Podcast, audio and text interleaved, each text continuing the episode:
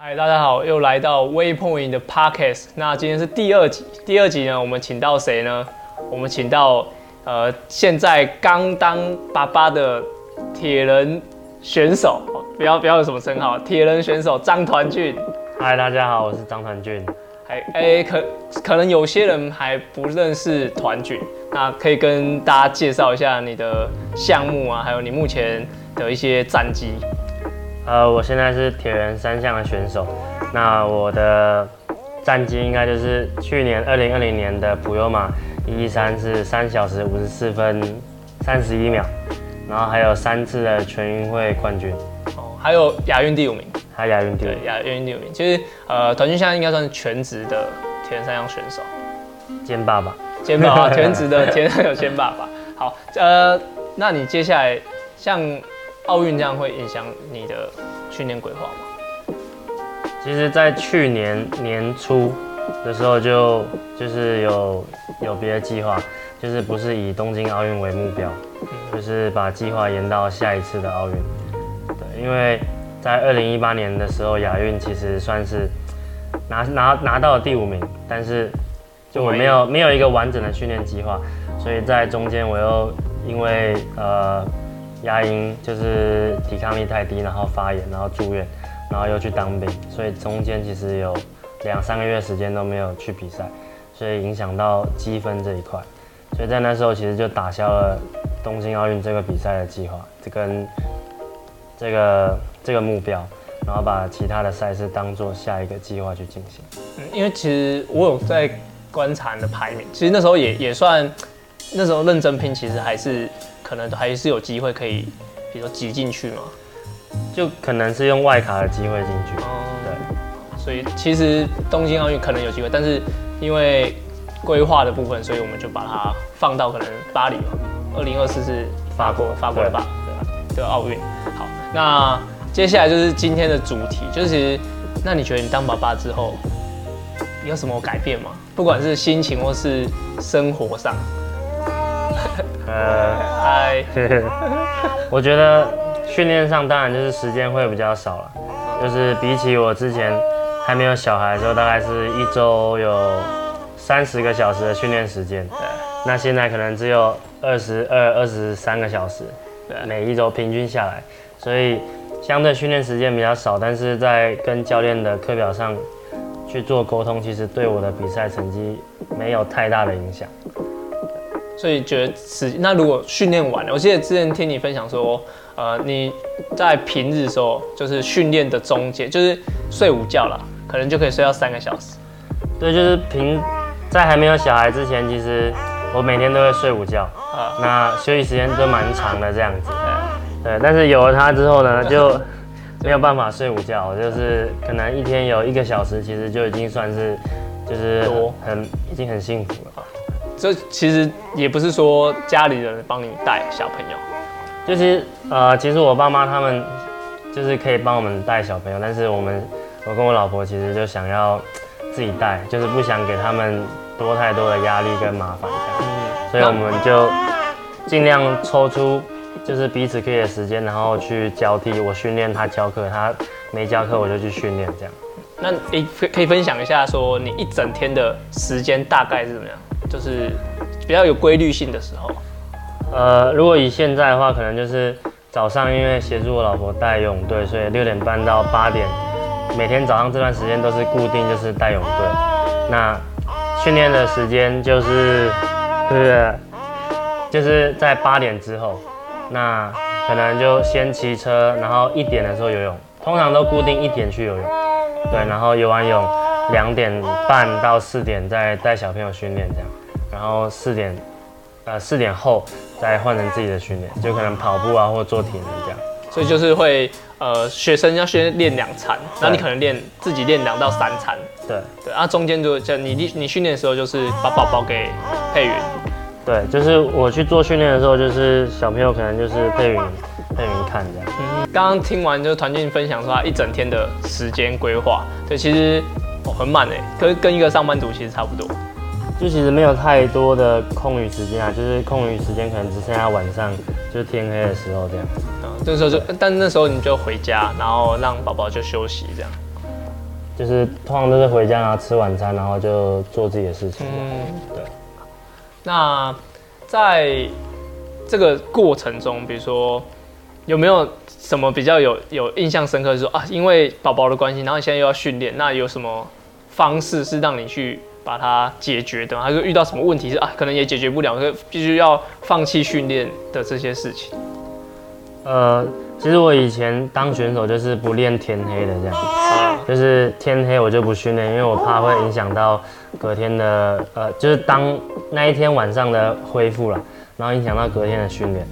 但是有了小朋友之后，其实有时候会因为时间上的安排，然后就是有时候会排不进去训练，所以就会有时候真的逼不得已才会用到晚上，就是这是跟我以前当选手其实很大不一样的地方。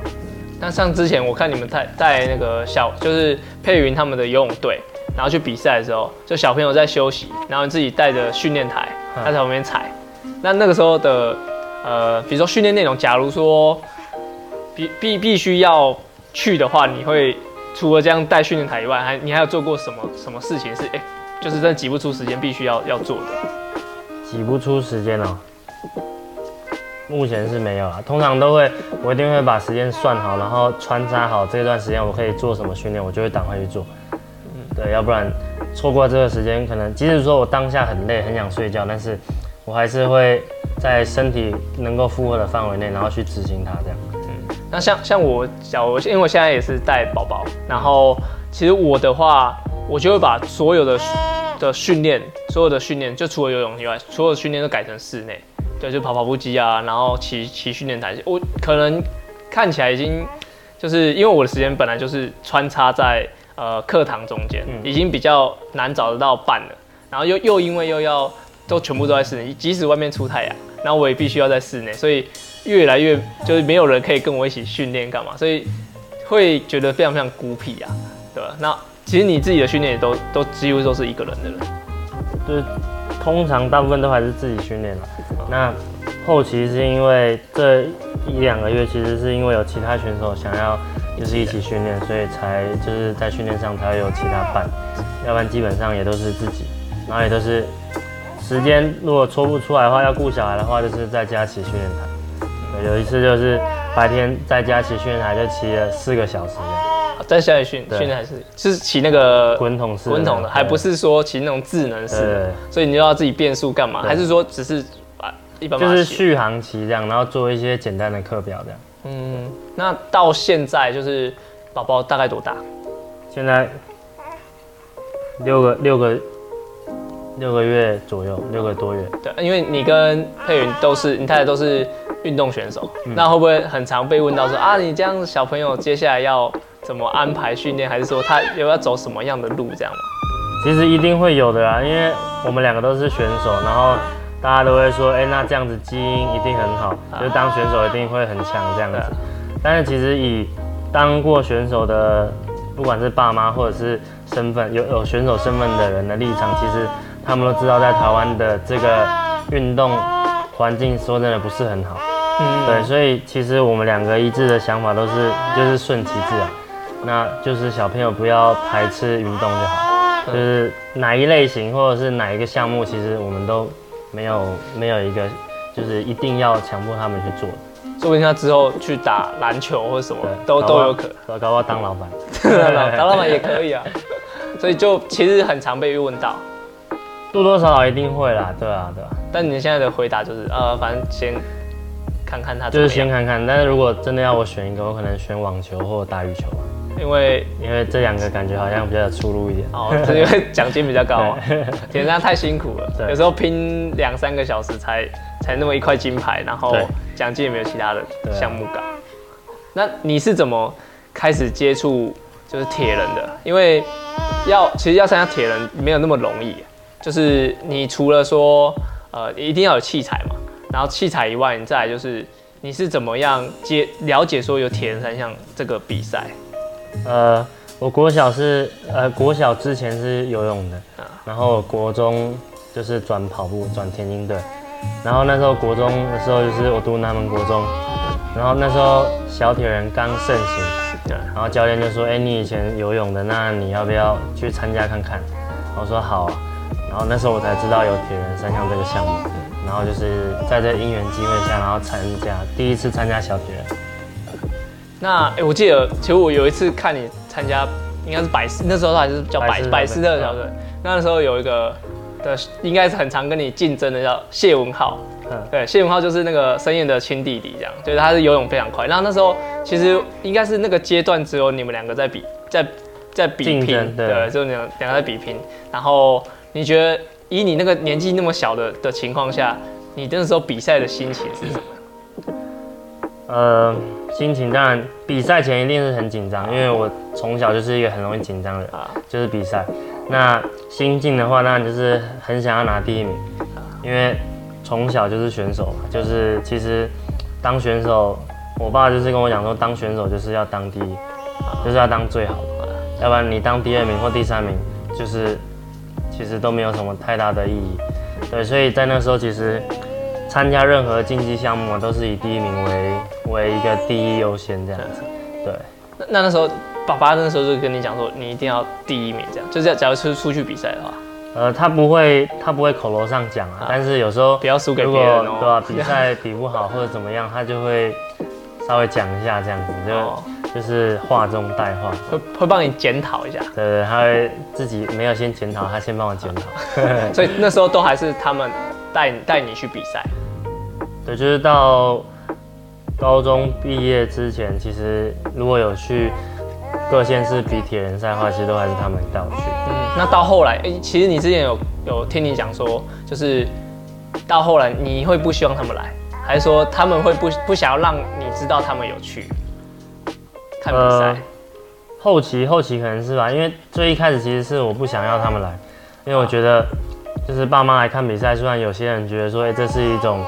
是一种肯定，啊，但对我来讲，我觉得这是一种压力，对，一种无形的压力这样子。那到后来，其实他们有很长一段时间都没来看比赛，然后是在我大概两三年前，就是成绩比较稳定的时候，他们有时候会就是带着我阿公阿妈一起来看比赛。有时候可能是比完赛的时候，人家说，哎、欸，你爸妈阿公阿妈有来，我说啊，我没看到。然后比完赛，他们已经回家了。哦，他们也没有跟你，对，他们也不会跟我碰面。他们只是在场边看，对，但是他们也不会出声，还是要回家再检讨。到那时候可能已经没有没有机会检讨，没有不用检讨 了，都检讨别人。可能呃，那你说一开始比赛那那一段时间，是不是刚好就是你从田径的专项选手开始要转转田三项？啊，会不会是因为可能你爸爸也了解你说你的个性，就是比如说比不好了，然后看到家人又又会就是。更难过啊，还是什么这样吗？才才才特别不去会场看你比赛，还是说不跟你讲？其实还好，他他也不会也不会讲这些。嗯，对，其实就很主要就是可能就是我，我就是不喜欢他们来看我比赛。从以前小时候就是这样。对，以前田径就是游泳的时候也是，田径赛他们从来没来看过了。啊，就是因为田径赛通常都会卡到平日，他们都不太会。哦，对，对，不太方便。那以前游泳国小前，其实他们。因为可能有可能因为国小爸妈就是没事就会跑来看，然后就是从那时候开始，哎，你如果皮不好，他就说，哎，那你怎么比这样？是油不够啊，或者是练不够这样？所以那时候就会觉得就是有点排斥。所以长大之后就是可以自己去比赛的，有这个能力的时候，当然就是不希望他们来。嗯，对。那其实到后来到现在这一两年，其实从他们可能自己默默的出现。然后我也不知道他们有来，到现在我可能觉得说，只要有比赛，我觉得可能他来，或者是他带我阿公阿妈来，我都觉得是一件就是很幸福的事情。嗯，对。那比如说像你，你在带你现在，比如说跟佩云一起那个游泳队，那其实还是有很多很多家长会在池边看。嗯。那比如说以我的的观念来说，我觉得只好像只有游泳项目的家长会在池边看，因为好像田径。或者说自行车更不用讲，就是基本上不会有什么家长在旁边看。那像这样子的话，会不会有家长介入的很多啊？还是说，呃，有些家有些学生就是因为家长在旁边看，然后特别认真，或是特别想偷懒这种情况？呃，其实景星国中他的游泳队，它是属于社团性的，对，所以比较没有这么多就是这么狂热的家长，对，家长都是都是丢给教练的，对，所以其实对我们来讲，说真的是还好，没有特别大的压力，或者是说小朋友，呃，也不会因为爸妈没有来或者是怎么样而感到就是失望或怎么因为其实我看过很狂热，就是他原本坐在观众席，对，然后。游完一个项目之后，就往前一步，往前一步，然后再往游完一个项目，就再往前一步，就到最后，他就要站在池边，然后一直骂他小牌干嘛？就是教练在那边讲，然后他也在这边讲。我觉得就好像会稍微影响到教练的的角色，但是你们是没有遇到。我们我们是没有遇到，对啊，所以就就其实还蛮蛮清晰的，因为因为如果家长旁边，然后其实家长已经骂得很凶了，然后教练。然后又不知道怎么看，对啊，你小朋友都已经哭了，我要我要安慰你，还是要再骂你这样？就因为如果如果说我安慰你，然后就好像说妈妈的家人在当黑脸，然后教练当白脸，这样又好像很奇怪。但是如果我又跟着接着骂，好像说，哎，你学生都已经哭了，你还为什么还要再骂？所以好像就是这部分，比如说像游泳队可能会比较明显，然后在家长对于小朋友在训练上，我觉得有时候要要放手一点比较好。就是我觉得，我觉得不管参加什么泳队或田径队或什么校队，都是家长必须要信任这个教练，因为毕竟你还是把你的小孩送到这个队伍。像我，我找国外的教练，我也必须要相信他。就是你如果没有相信他的话，其实你的小孩很难在这个泳队去生存跟进步。那其实也有看到蛮多。就是高中以前成绩超好的选手，那可能有些也是那种家长盯得很紧这样，但是到到大学，然后发现哦，他们家长好像有点管不住小朋友，然后就变成成绩一落千丈，或者说他完全不会想训练。那你有没有看过这样的情况？然后也觉得应该要怎么样其实比较好？其实我觉得我我看过国高中都很强的啦，那也有国高中很比较。中等、中上的选手，然后到了大学是很强的，就其实两种的选手都有，但是真的国高中很强的，到了大学很堕落的，其实我觉得占的百分比比较多，比较多。对，因为我觉得第一，可能大学环境比较比较自由，所以就是呃娱乐会被娱乐吸引住、吸引走，我觉得是一定的。所以到了大学，其实我觉得。你如果想要在成绩上有所进步的话，就是自律性要非常强。嗯，对，其实还蛮多都是，就是家长比小朋友都还要积极，还要积极。对，对，安排就是说，哦，你不用，你不用问我小孩，问我就好了，就是那种 就全方位的经纪人这样。对，那那其实我觉得，那像你，你现在基本上你会自己去泰国训练，然后会自己张罗所有比赛的事情，会不会就是跟就是你家人其实很很放心你去做这些事情？有很大的影响。其实他们也没有到很放心啊。我觉得每一次出国，我爸都还是好像很担心我这样。就是每一次出国的前一个礼拜，他可能都还是就是心情很郁卒这样。我自己觉得很紧张。对，就是可能还是很不放心。今就算说我去了去了很多次泰国这样，对，可能还是觉得就是很不放心这样子，因为毕竟。还是没办法天天看到自己的小孩，所以还是会有点担心。对，那我觉得，呃，尤其是到大学啦，就是这个，比如说家长的介入跟有没有，就是有没有介入这件事情，对那个选手的影响蛮大。即使家长给你再会 hold 一点，hold 大学四年完，但其实到那个时候，我觉得真的喜欢的跟真的不喜欢的那个就就会非常非常明显。即使他成绩再好，但是他的那种。放弃的时间，或者说放弃的速度是超级快。对啊，就是变成说，像人家讲，就是就是橡皮筋拉得太紧的话，其实有一天它就会断掉。对，就是其实就像是家长把小朋友管得太死的话，其实有一天当你放手那一刹那，它就断，他就对这项运动已经没有任何呃任何当任何初衷。我觉得，对，就是变成因为练才练，然后变成大学没有人管的时候，其实就。就想说就算了，对对，因为我自己小朋友出生的时候啊，其实我们就在那个育育婴室里面，嗯、然后就是我小朋友在那边睡觉，然后就在旁边有个人在哭，我就会突然有一个恐龙家长的念头说，哎、欸，你为什么要吵我小孩？你你怎么这样？然后我我我本来想要就是呃心里有这个念头出来之后，发现啊，怎么我变成那就是我觉得讨厌的那种恐龙家长。对，你有没有比如说做什么事情，然后是哎、欸，你影响到我小孩，然后突然你也觉得说，哦，原来就是可以换个方向想说，哦，那些家长到底是在担心什么？你说有小孩之后吗？对啊，就是会不会觉得说，呃，以前觉得好像，嗯、呃，小朋友就是应该放出去给他们自己长大干嘛？可是，可是因为你现在有小孩，可能会比较照顾，然后就是这个其实有点冲突，这有点冲突。其实我我觉得我还好，因为我就是有小孩之后，我还是觉得说，就是让他让他去外面，反正就是不要受伤就好，安全第一，其他事情我觉得都不是不是太大的重点。